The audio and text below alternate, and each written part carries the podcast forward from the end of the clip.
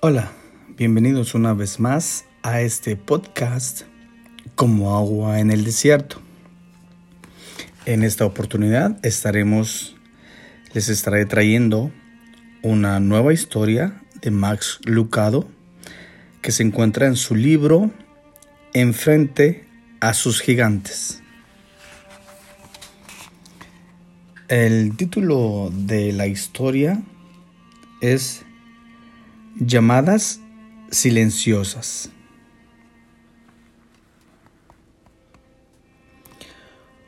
Otros sucesos de mi sexto grado se desdibujaron. No recuerdo mi escuela primaria o los planes de vacaciones de mi familia.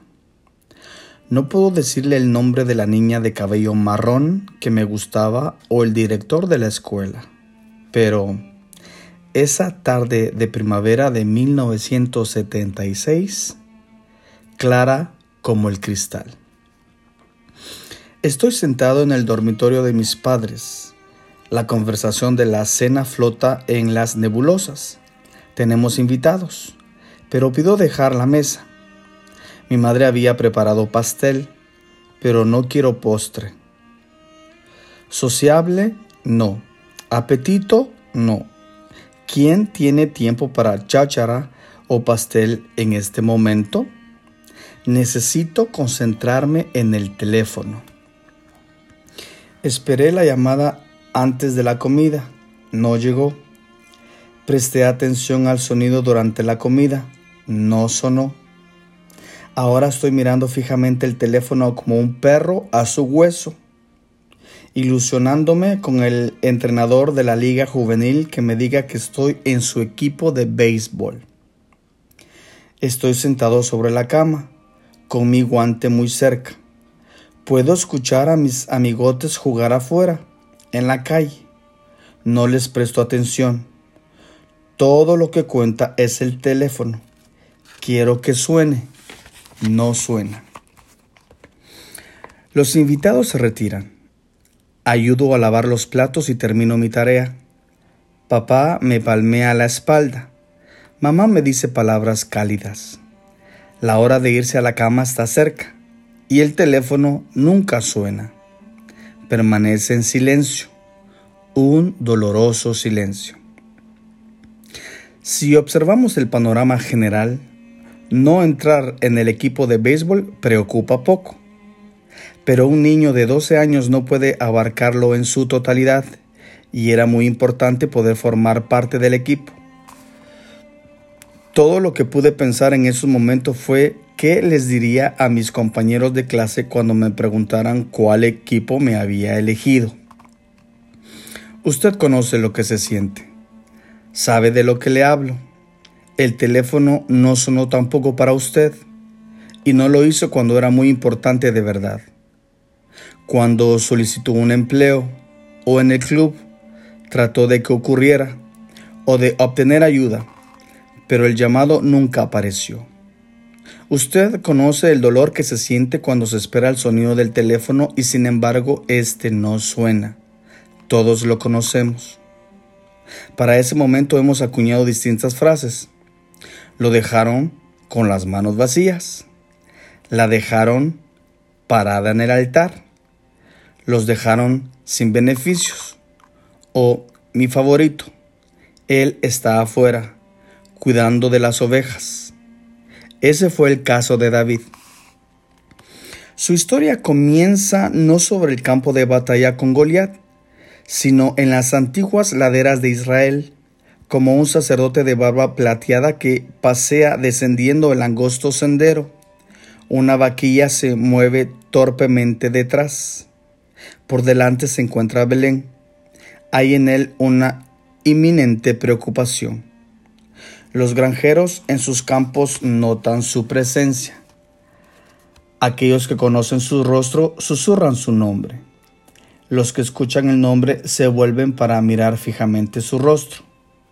Samuel, el sacerdote elegido por Dios, cuidando maternalmente por Ana, guiado por Elí, llamado por Dios. Cuando el hijo de Elí se tornó agrio, el joven Samuel se ofreció. Cuando Israel necesitó un enfoque espiritual, Samuel lo proveyó. Cuando Israel quiso un rey, Samuel designó uno, Saúl.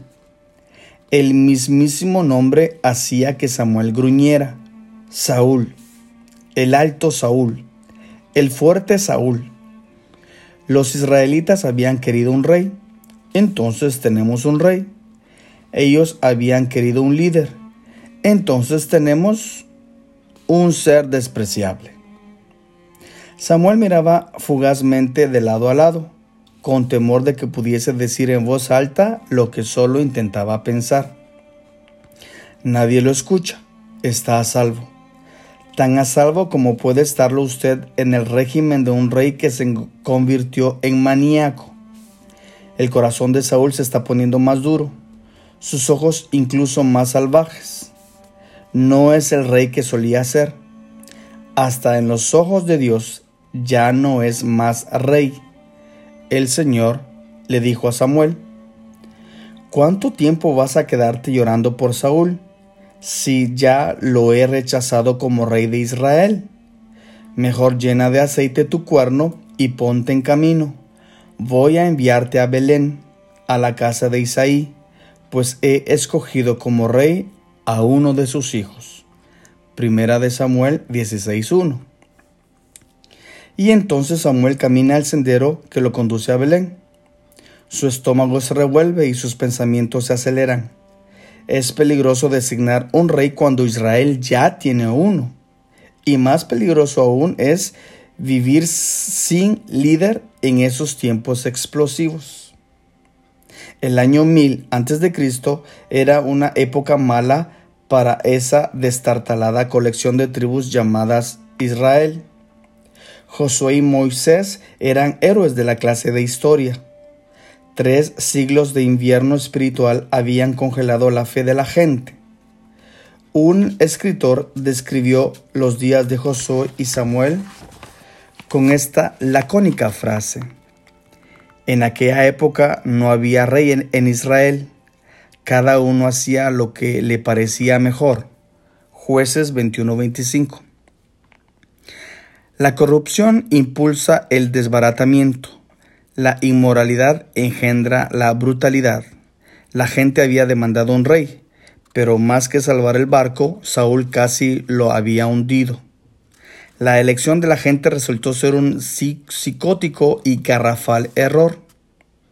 Y entonces estaban los filisteos, guerreros sanguinarios, descendientes de gigantes, que monopolizaban el hierro y los trabajos con ese metal.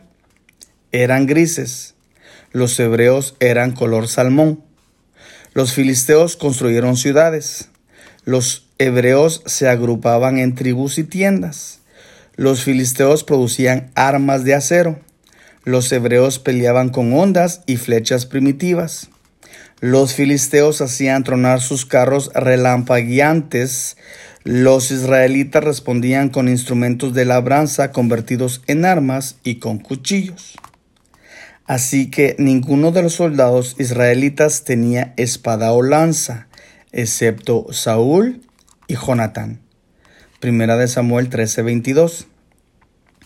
Corrupción desde adentro, peligro desde afuera. Saúl estaba débil, la nación más débil. ¿Qué debería haber hecho Samuel? ¿Qué hizo Dios? Hizo lo que nadie imaginó. Concedió una invitación sorpresa para el don nadie de ningún lado. Envió a Samuel a Red Eyed, Minnesota. En realidad no. Envió al sacerdote a Southgrass, Mississippi. No, no exactamente. Le dio a Samuel un pasaje de autobús a Mushlu, Texas.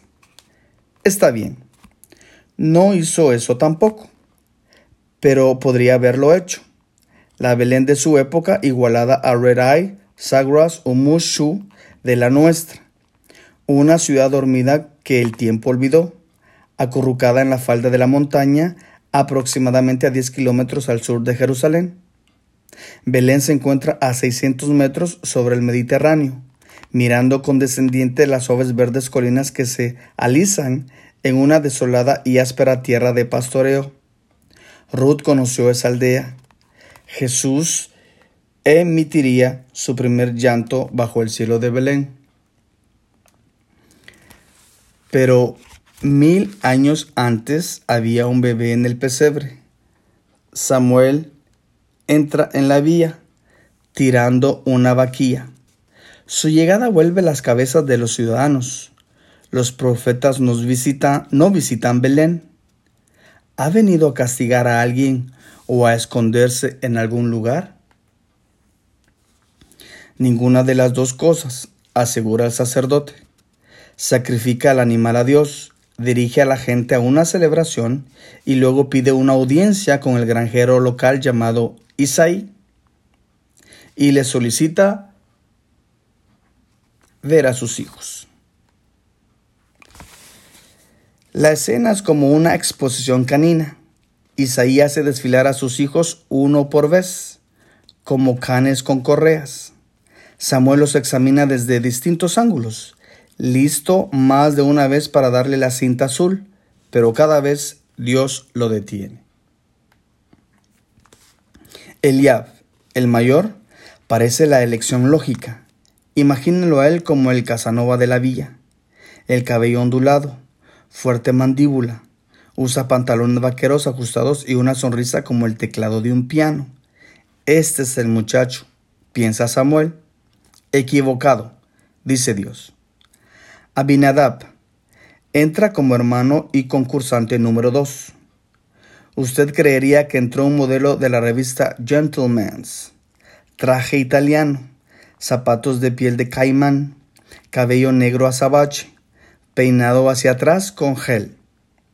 ¿Quiere un rey con clase? Abinadab tiene todo el glamour. Dios no tiene que ver con la elegancia.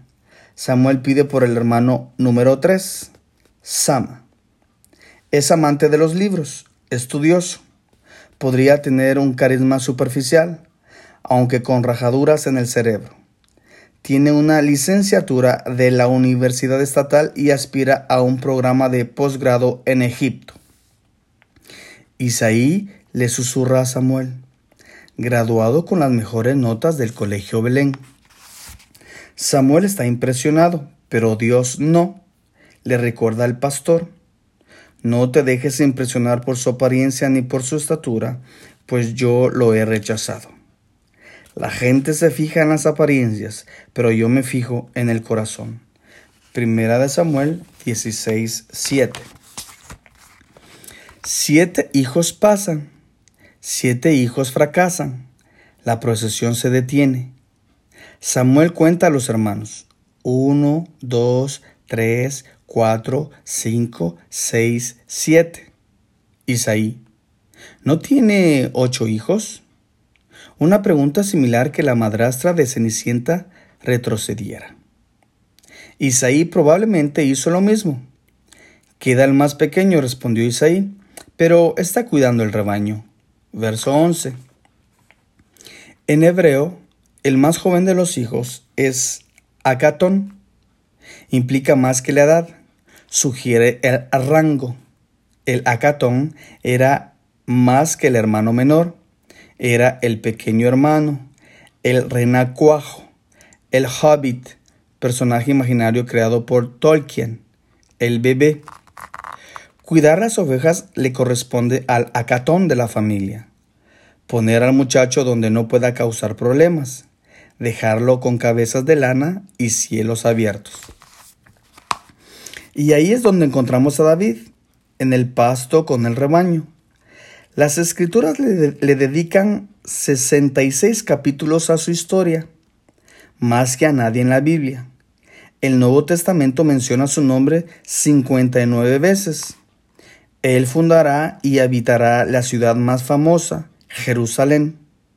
Al Hijo de Dios lo llamarán el Hijo de David. El más grande salmo fluirá de su lápiz. Nosotros lo llamaremos rey, guerrero, trovador, juglar y el que mata gigantes. Pero hoy todavía no lo incluyen en las reuniones familiares. simplemente lo olvidan. Un niño indocumentado que realiza una tarea poco importante en un punto del mapa. ¿Qué hizo que Dios lo eligiera? Queremos saber, realmente queremos saber. Después de todo, hemos caminado sobre el pasto de David, el pasto de la exclusión. Nos cansamos del sistema superficial de la sociedad, de que nos clasifican de acuerdo a, lo que mide nuestra cintura, el tamaño de nuestra casa, el color de nuestra piel, la marca de nuestro auto, la etiqueta de nuestra ropa, la dimensión de nuestra oficina, la presencia de diplomas, la ausencia de acné. ¿No nos cansamos ya de este juego? Se ignora el trabajo duro. No se recompensa la devoción. El jefe elige el escote por sobre el carácter. La maestra elige al estudiante preferido en lugar de los preparados. Los padres muestran a sus hijos favoritos y dejan a sus renacuajos fuera o en el campo, o el Goliat de la exclusión. ¿Está enfermo de él? Entonces es el momento de dejar de mirarlo fijamente. ¿A quién le importa lo que él o ellos piensen? Lo que importa es lo que su creador piense.